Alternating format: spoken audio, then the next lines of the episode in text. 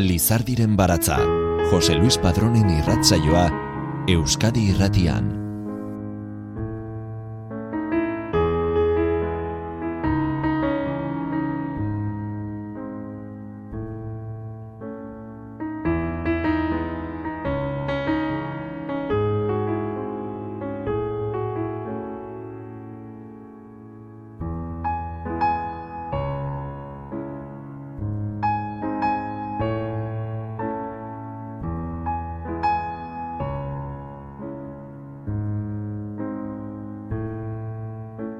Ahozko literaturaren ezaugarri nagusia, ahoz transmititzea da, belaunaldiz belaunaldi, eta hala tradizio bat sortzea. Izan ere, tradizio horretan piezak sortuz doaz, eta bat bateko emanaldietan eguneratzen dituzte esatariek.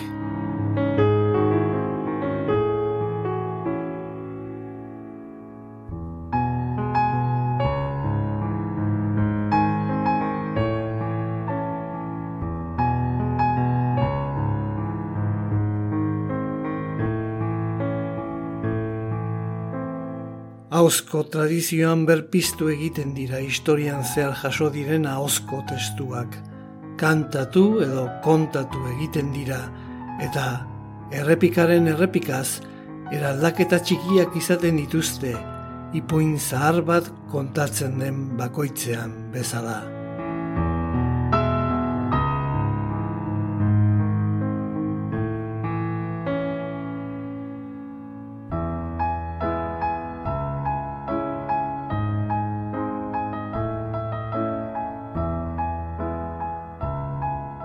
Ahozko tradizioan denbora biribilean gaude historiaren sugeak bere isatsari oska egin balio bezala.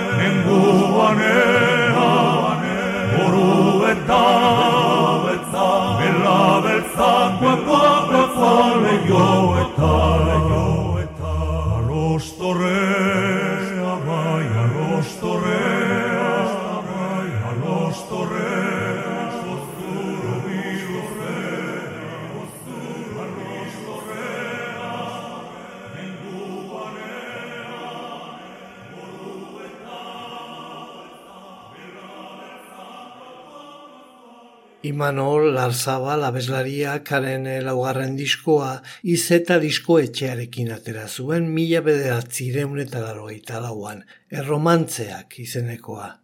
Erromantzeak disko horretatik alostorrea izeneko balada zen aurrena jarri eta entzune duguna. Erromantzeak disko bikoitza da eta emesortzi kanta ditu guztira. Asko iparraldeko tradiziotik eh, hartutakoak dira. Azala, Jose Mari Zabalarena da, Carlos eh, Jimenezekin batera, Pascal Gainek, Amaia Zubiriak, Beñat eh, Asiarik eta Iñaki Eizmendik parte hartu zuten. Imanolen ahotsak euskal e, baladei e, ezagunak ez zituzten e, neurriak e, eman zizkien disko honetan.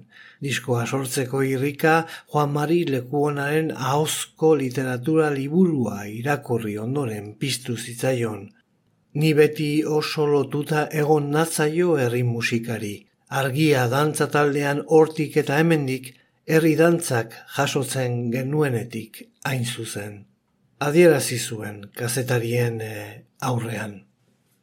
Alostorrea debatik eh, gertu zegoen, han bizi zen Beltran Perez Aloskoa, eta alaba eder bat eh, izan zuten Alos Usoa. Emaztea hil eta berriz eskondu zen, eta bi alaba gehiago izan zituen ama ordekoaren e, bekaitzetik e, libratzeko alos usoa eskondu zuen aitak eta bere ala moroen kontra gerra egitera joan behar izan zuen. Emazte berria eskontzan hasten ariote zen e, zurrumurruak e, zebiltzan, sasiko ume bat ere jaio zen. Ama ordeak orduan, umea alos usoaren azela aldarrikatu zuen. Aldi berean, Beltran hil zen eta zerraldoan ekarri zuten lur emateko. Hiletan, ohitura zen bezala, eresiak kantatu ziren. Alos usoak bere eresian bere beltza salatu zuen aurrez aurre, ama ordearekin ibilia zen amorantea. Orduan, ama ordea zutitu eta keinu bat egin zion bere beltzari eta ark, alos usoari hiletatik heldu eta lepoa mozteko keinua egin zuen. Une hartan zutitu zen Beltran zerraldotik. Ilaren itxura egiten aritua baitzen eta bertan garbitu zuen bele beltza. Alos torrea bai, alos torrea.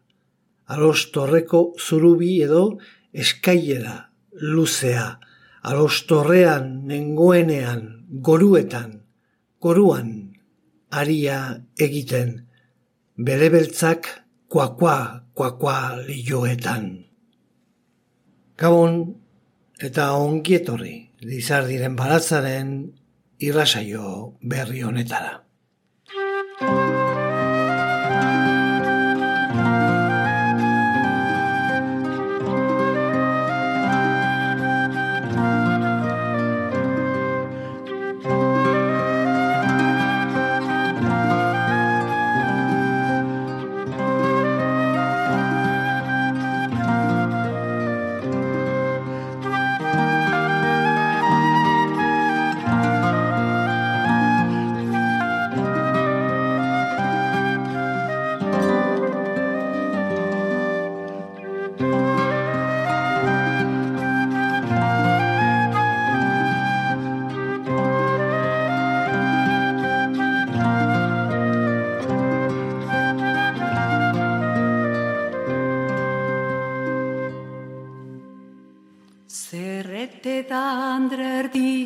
Zauria sagarrerrea etarda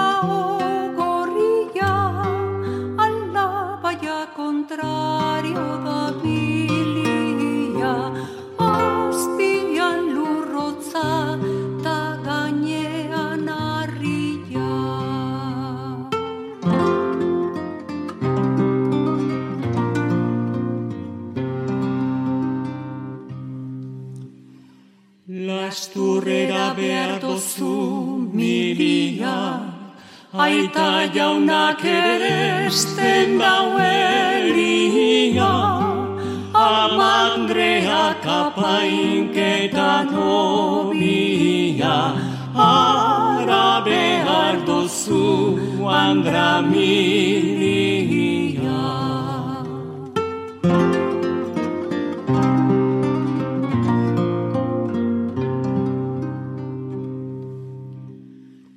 Hauzi da zerurean narria, aurkitu daulazturren torre barria, edegi dio almeneari erdia, lasturrera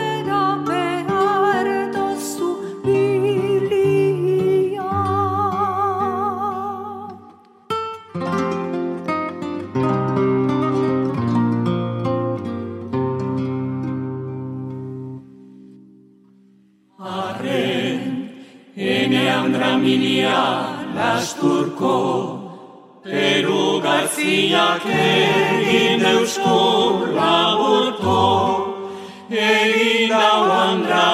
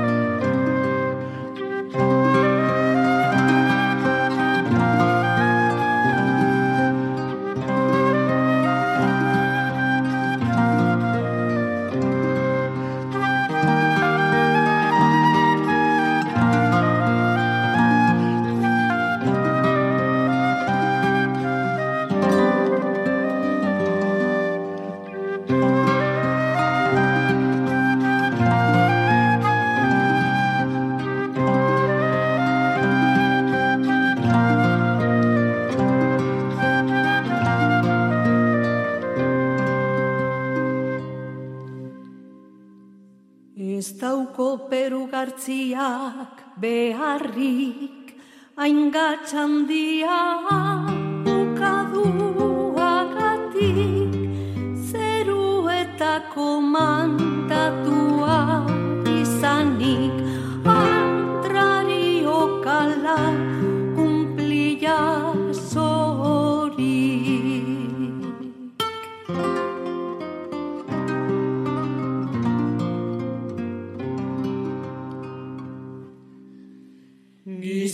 Gizon txipi sotil baten andrazan, ate ate zapalean izan, giltza porran diaren jabe ezan, ondra handi asko kumplitu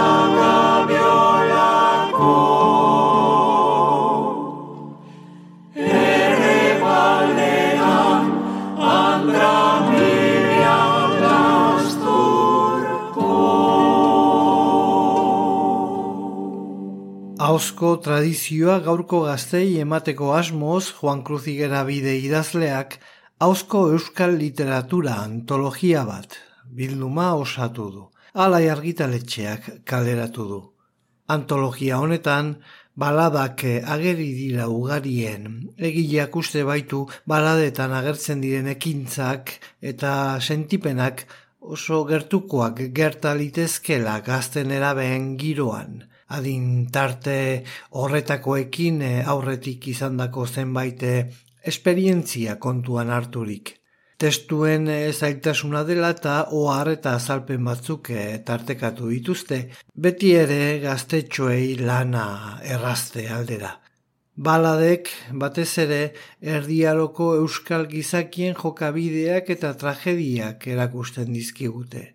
Baladen barruan zahar e, ditzakegu oro bat geroago garatu ziren maite baladak. Badi bat horiek, naiz eta badiren beste gaie batzuetakoak eh, ere. Eta alor eh, horretan, zuberoan, amazazpigarren mendearen e, amaieratik aurrera, kantuen datuak ez dira zehatzak, agertu ziren zenbait maite kanta.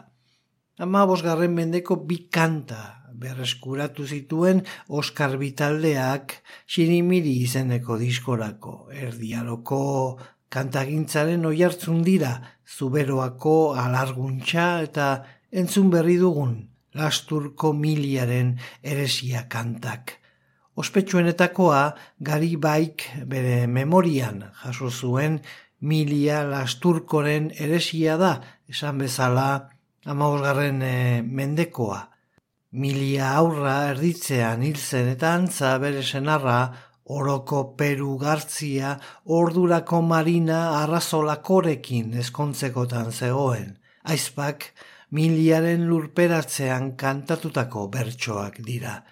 Erdiminetan hil zen miliaren aizpak haren eriotza zela eta jarritako lantuzko bertsoak dira.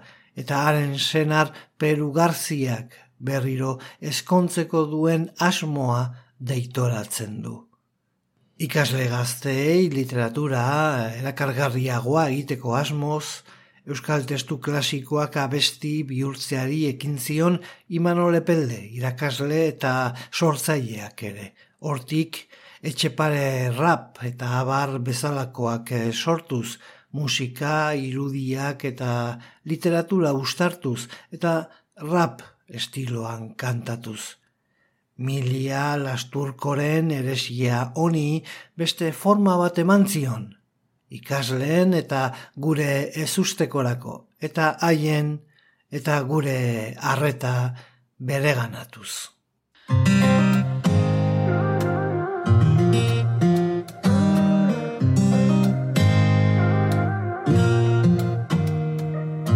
Zer ete da andra erdia enzauria Zagarrerrea eta arda ogorria. Alabaia kontrario da milia. Azpian lurrotza gainean harria. Lasturrera behar dozu milia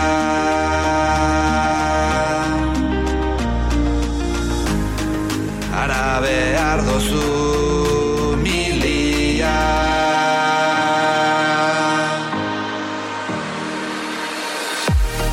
Lasturrera behar dozu milia.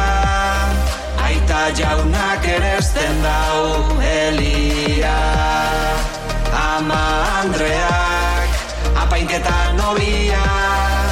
Ara behar dozu berria Aurkitu da ulasturren torre barria. Eregi dio almeneari erdia. Lasturrera behar dozu milia. Arren ene andre milia lasturko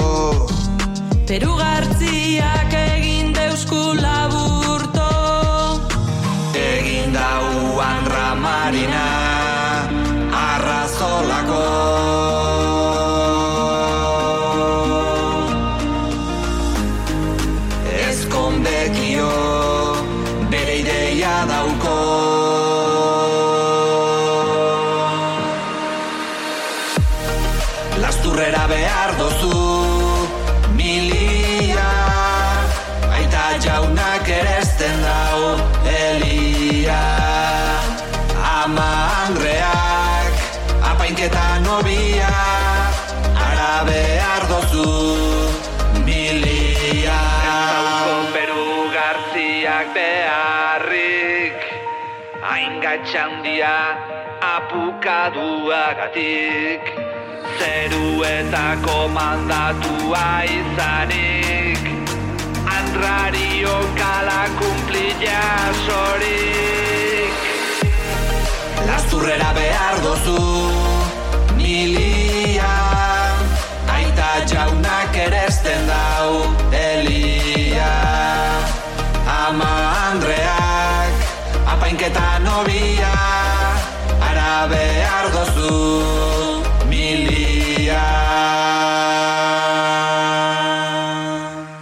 Mila esker Lizardiren baratza entzuteagatik. Irratsaio guztiak dituzu entzungai EITB naieran atarian.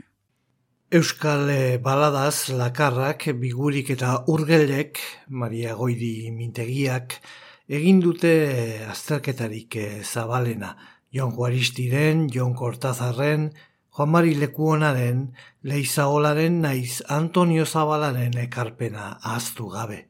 Ekarpen horiek eh, laburbilduta, esan dezakegu baladen eh, ezaugarri nagusia kontakizuna dela. Horregatik deitu izan zaio antzinako konta poesia. Konta poesia berria berriz, bertso paperen eh, tradizioan koka genezake, bertsolari jakinek idatzitako edo diktatutako kontrabertsoen eh, segidak dira. Udarregiren adibidea bitxia da, ark markak egiten baitzituen makila batean bertsoak asmatu ala eta gero udaletxeko idazkariari errepikatzen zizkion segidan makilako markei begira paperean jartzeko. Baladen beste ezaugarri bat formulak erabiltzea da. Formulak ahozko tradizioko baliabide garrantzitsu dira. Behin eta berriz agertzen diren esaldi eta giturak dira, balada batetik bestera bidaiatzen dutenak. Horiek errimarekin eta ritmoarekin batera nemotekniarako baliabideak dira testua hobeto gogoratzeko. Horrela, mendez mende iraundezan esatarien artean. Formulen eh, egiturarik eh, ezagunenak eh, dira errepikapena, paralelismoa eta kontrajarpena. Eta euskal literaturan asko zabaldu den isa isa igrekoa egitura. Mutriku herri honian, mutriku herri honian eta Ana Juanixen etxian. Urrekalizie, urrekalizie eta sobrepelizie. Irutasuna ere behin eta berriz agertzen da baladetan. Irur kapitain, irudamatxu, edo egitura irukoitzak. Bestalde, ekintzak zuzenean adierazten dira, begien aurrean jartzen dira. Elkarrizketak ere ugariak dira, ekintzak eta sentipenak adierazteko. Gainera, tartean elipsiak utziz, jauzi handiak egiten dira ekintza horien denboran. Motiboak aipatuko ditugu azkenik. Balada batetik bestera, egan egiten duen intriga zatiak dira, tradizioaren altxorrekoak. Adibidez, neskatxa ontziratua, baladan ageri den ezpata, neskatxak bere buruaz beste egiteko baliatzen duena simbolo falikoa da, bortxaketaren irudi. Metrikaren aldetik, baladak golaberatsuak dira, ez da nagusitzen, gaztelaniazko erromantzeetan bezala sortzi silabako neurri irregularra. Badira kopla zahar egitura dutenak, bere terretxe, edo zortziko txikiaren neurria darabiltenak zazpi sei, frantzie gortetik. Aldea dago batzuetatik besteetara.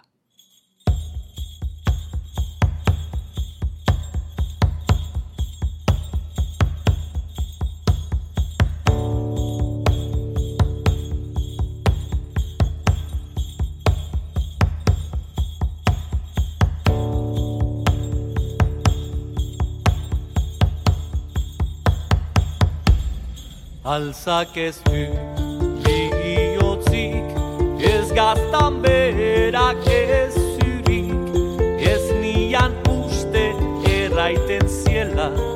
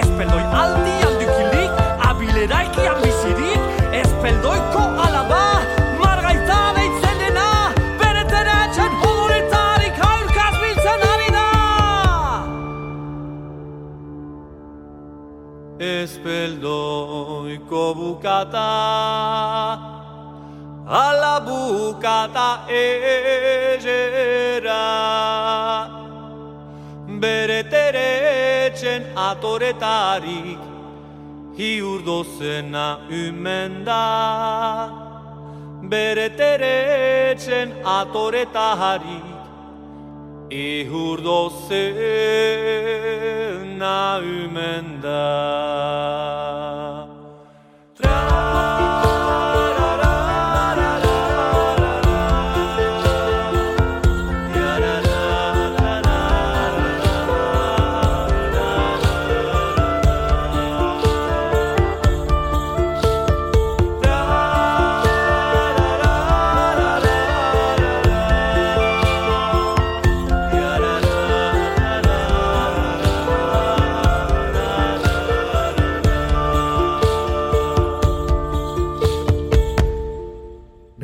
Terretxeren kantoria izeneko abestiko tragedia entzun dugu. Kalakan taldearen e, bertsio kasik raperoan ere. Bere terretxeren kantoria izatez balada bat da. Erdiaroaren e, amaiera aldera eta xutua. Jaurgain ikerlariaren esanetan mausgarren mendearen lehen erdikoa izan daiteke. Gari hartan, oinaztarrak eta gamboatarrak eta haien kideko nafar agaramuntesak eta beamuntesak borroka bizian zebiltzan elkarren kontra, traiziorik makurrenak asmatuz. Bere terretxaren kantoria zubererazko balada da, zuberoako herriak belaunaldiz belaunaldi egun arte kantatu duena. Baladak, eriotza bortitz eta tragiko baten berri ematen du Beamundarren leinuko buruzagi eta leringo konde zen Luis Beamontekoaren aginduz, bere terretxe zaldun agramontarra hil zutenekoa. Kontakizuna beraz, haide nagusien arteko borroken garaio doltsuan kokatuta dago. Lenkoplak irudi simbolikoen bidez faltsutasuna eta traizioa irodikatzen ditu, aitonen seme batentzat desore handiak biak. Jaunkonteak bere terretxe etxetik kanpora irten arazi eta berekin eramaten du. Espeldoi gainean aritz bati lotuta hiltzeko. Kondeak maitearen etxe aurrean hildu bere terretxe, eta Margarita Morantea haren odola jasotzen ari da esku aurretan. Itxaro borda idazlearen esanetan, ahots sakon ikarati zabestekoa den kantoreak, atarratze inguruetan gertatu erio bortitz eta iragarria kontatzen diguxeeki, Mediterraneoaren espondetako bendeta odoltsuen antzeko hilketan kerra hots, Sizilian edo Albaniako lehorretan bagina bezala, Beamontarren leinuko buluzagia zen Luis Leringo kondeak manatu zuen bere terretxe zaldu nagaramontarraren erailketa. Euskal Herria, bataren ala bestearen alde elkar borrokatzen zuten gerrazale bandatan banatu zen mila lareun eta berrogeita marreko urtetan zehar leringo jauna mauleko gazteluaren jabe bilakatu zen. Krimena politikoa zen baina sineste herrikoiaren hildotik batzuek zioten amodio debekatu baten historioa zuela kantoreak bihikatzen. Lerinek eta bereterretxek biek emazte bera, hau da, Margarita Espeldoi maite zuten. Miguel Laboak mila bederatzieun eta irueita bostean grabatu eta denon muinetan txertatu ziren erdiaro kutsuko melodia eta perpausak.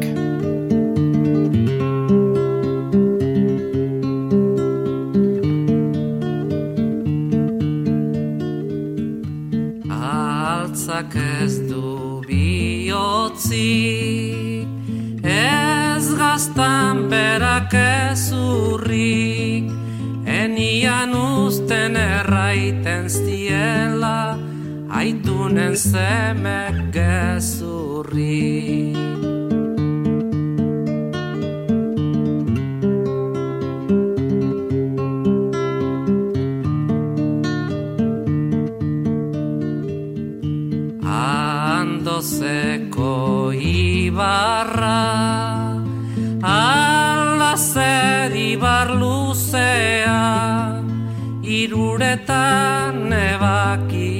izaitan Armari gabe bihotza.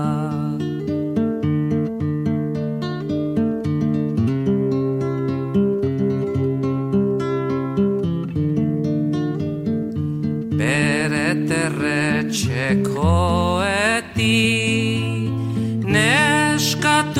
Ari ez diki Abileta so egin ezan Gizonik denez ageri.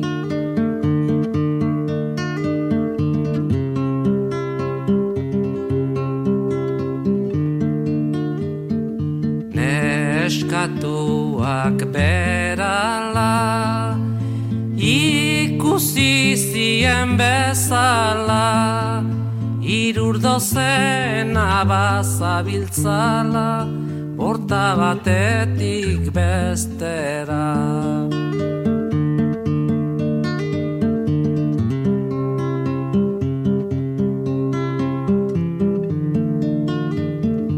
Jaun kuntiak berala traidore batek bezala. Bere terret aigu bortala utzuliren izberala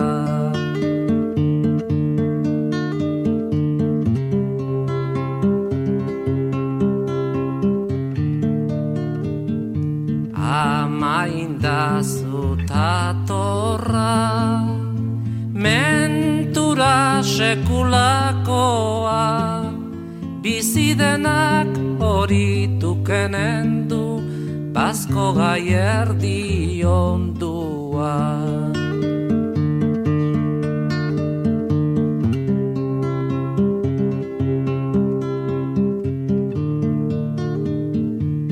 Ustano bigaztia Enean nahi maitia. Itzazunik espalin bada Ene semia joan da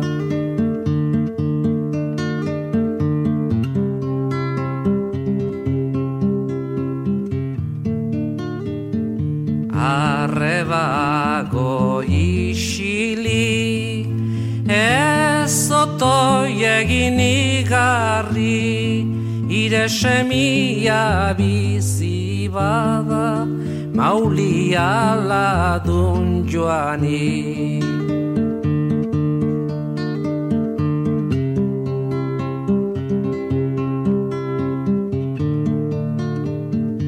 Mari santzen lasterra Jaun kuntiaren bortala Aiei eta jauna nunduzie Ene seme galanta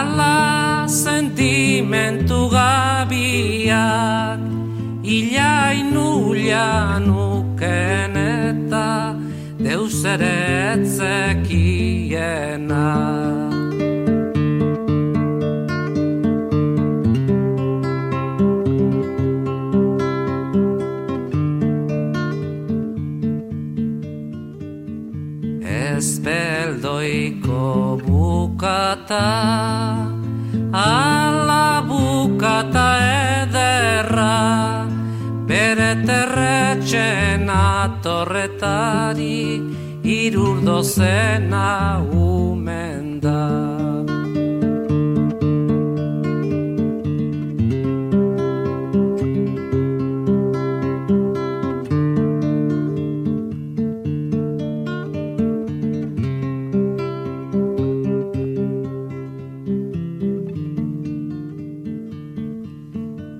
Lizardiren baratza, poesia eta musika, Euskadi irratia. Maite joko bat. Fraide batek emakume eskondu bat limurtu nahi du ibaiaren beste aldetik elkarrekin eh, jolasteko. Emakumeak zirtoz erantzuten dio behin eta berriz ezezkoa. Aldaera batzuetan, fraide hori senar e, mozorrotua dela ikusten da, emaztearen fideltasuna probatu nahian. Emazteak, zirtoz adierazten duenez, hasiratik antzeman dio senarrari, lehengo arropekin bada bai ezagutuko lukeela esatean. Leixibatxoa zuria dozu andratxu gaztia, ondo gobernatuta bai aita frailia, eskutsu zuriak dozuz, andratxu gaztia, guante pian ibilite bai, aita frailia. Familiarik edo bozu, andratxu gaztia, seme biditudaz, bai, aita frailia. Zenarrik edo bozu, andratxu gaztia, Amerike urunetan, bai, aita frailia. Ezeutuko zenduke andratxu gaztia. Lengo arropakin bada, bai, aita frailia. Lastan bat, emon behar deutxut andratxu gaztia. Ibaia dau bitarte, bai, aita frailia. Bisaltuan pasatukot andratxu gaztia. Ez jat, komenidetan, bai, aita frailia.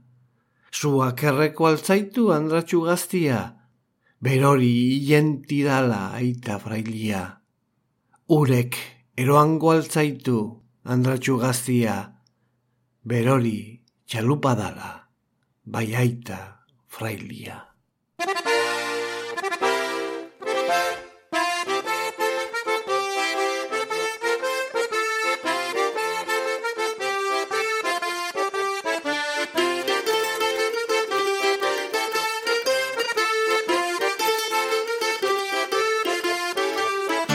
Leixi batxo zuria dozu, andratxu gaztia, ondo gobernatuta, baiaita fraia. Eskutsu zuriak dozuz, andratxu gaztia, guante pian ibilite, baiaita fraia. Eskutsu zuriak dozuz, andratxu gaztia, guante pian ibilite, baiaita fraia.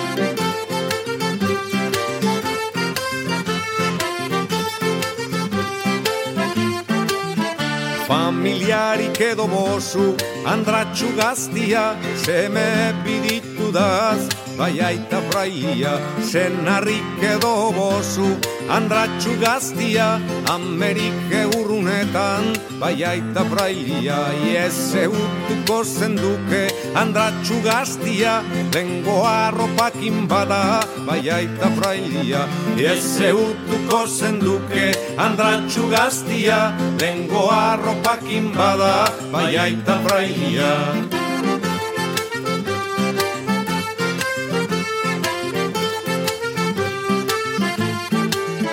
Lastan bat emon behar deutzut andratxu gaztia Ibaia da ubitarte baiaita praia Bizalduan pasatukot andratxu gaztia Ez jat gomenidetan baiaita praia Bizalduan pasatukot andratxu gaztia Ez jat gomenidetan baiaita fraia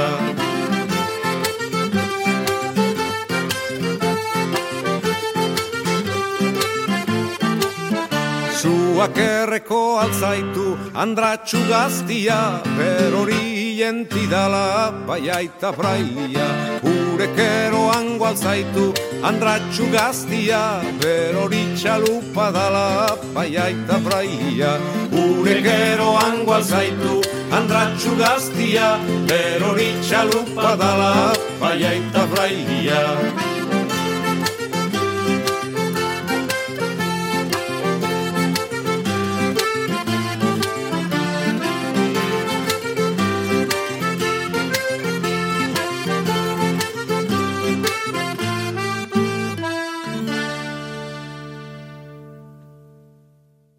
bereziki gaztengan jarri du harreta ahozko euskal eh, literaturari buruzko lan honek.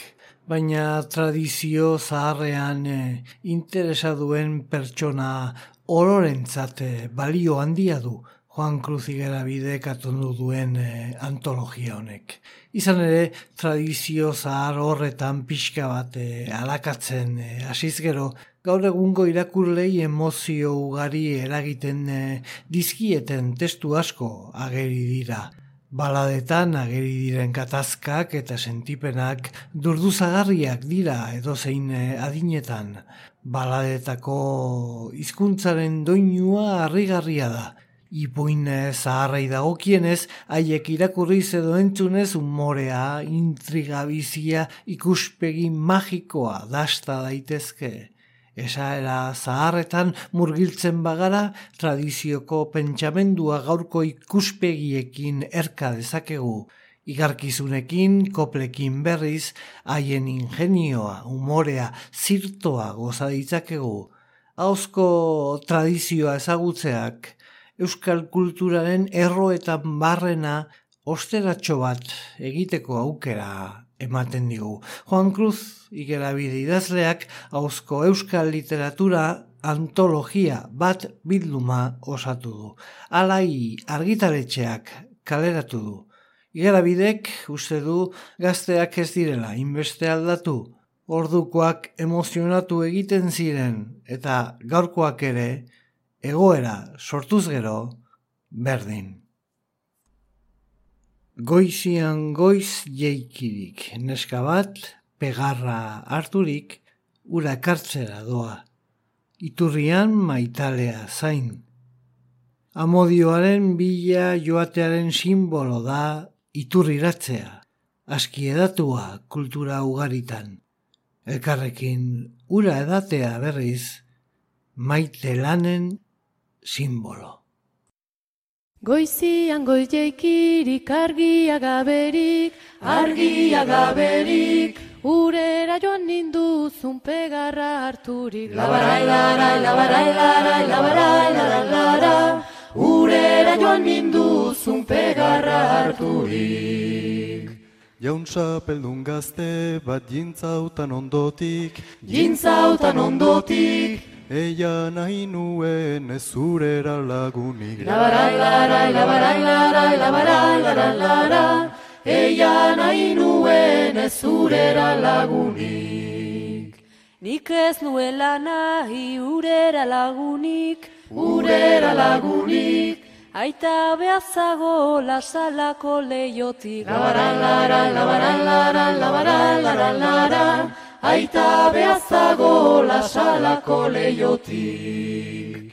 Aita behazago la ez ez errangatik. Ez ez errangatik. Pegarra joan zera hautan besotik harturik. Labarai, larai, labarai, larai, labarai, larai, larai. Pegarra joan zera hautan besotik harturik. Urera ginenian biak buruz buru, buruz buru, galde egin zautan ere zon bat urte tutzu. Labarai, larai, labarai, larai, labarai, larai, larai, galde egin zautan ere zon bat urte tutzu. Amasei amazazpi orain ez konplitu, orain ez konplitu, Zurekin ezkontzeko gazte segin uzuri. Labarai, larai, labarai, larai, larai, Zurekin ezkontzeko gazte segin uzu. Etxerat itzultzeko nik dutan beldurra, nik dutan beldurra, Ez diakin nola pentsa amari gezurra. Labarai, larai, labarai, larai, labarai, larai, larai, Ez diakin nola pentsa amari gezurra.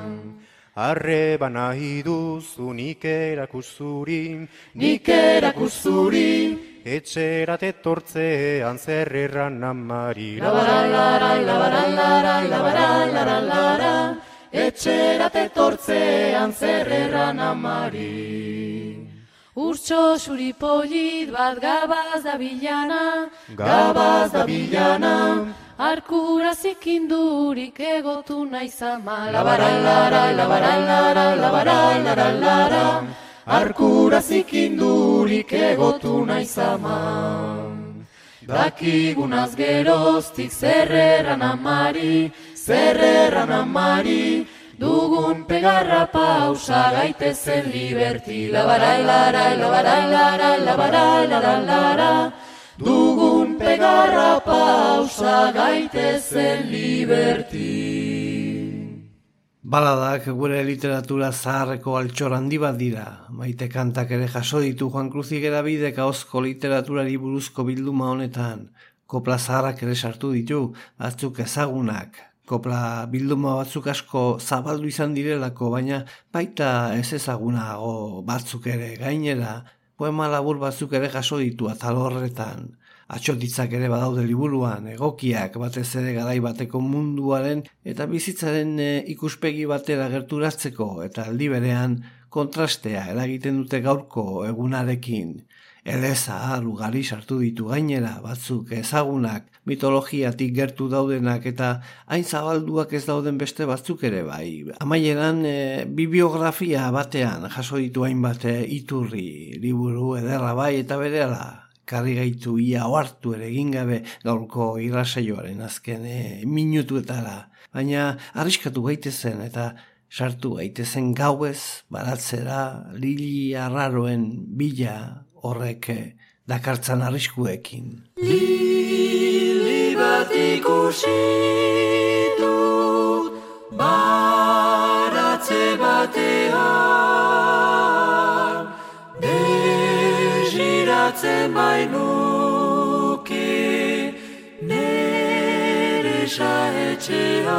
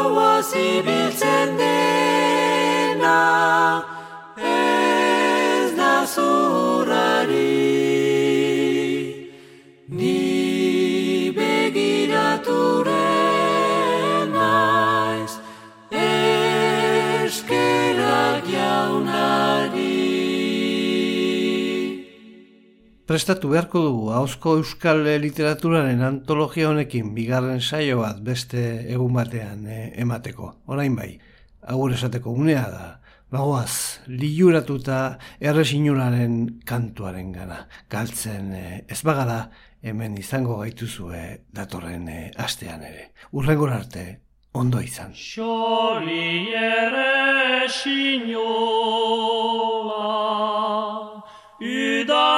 kantari, zeren ordian beitu, kampuan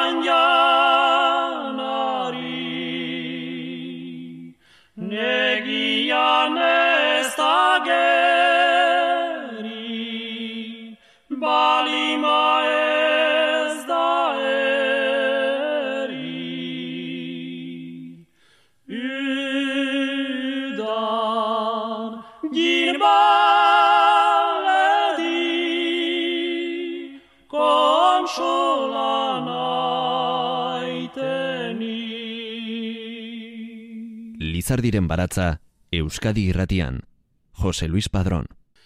Botzaren entzun nahi.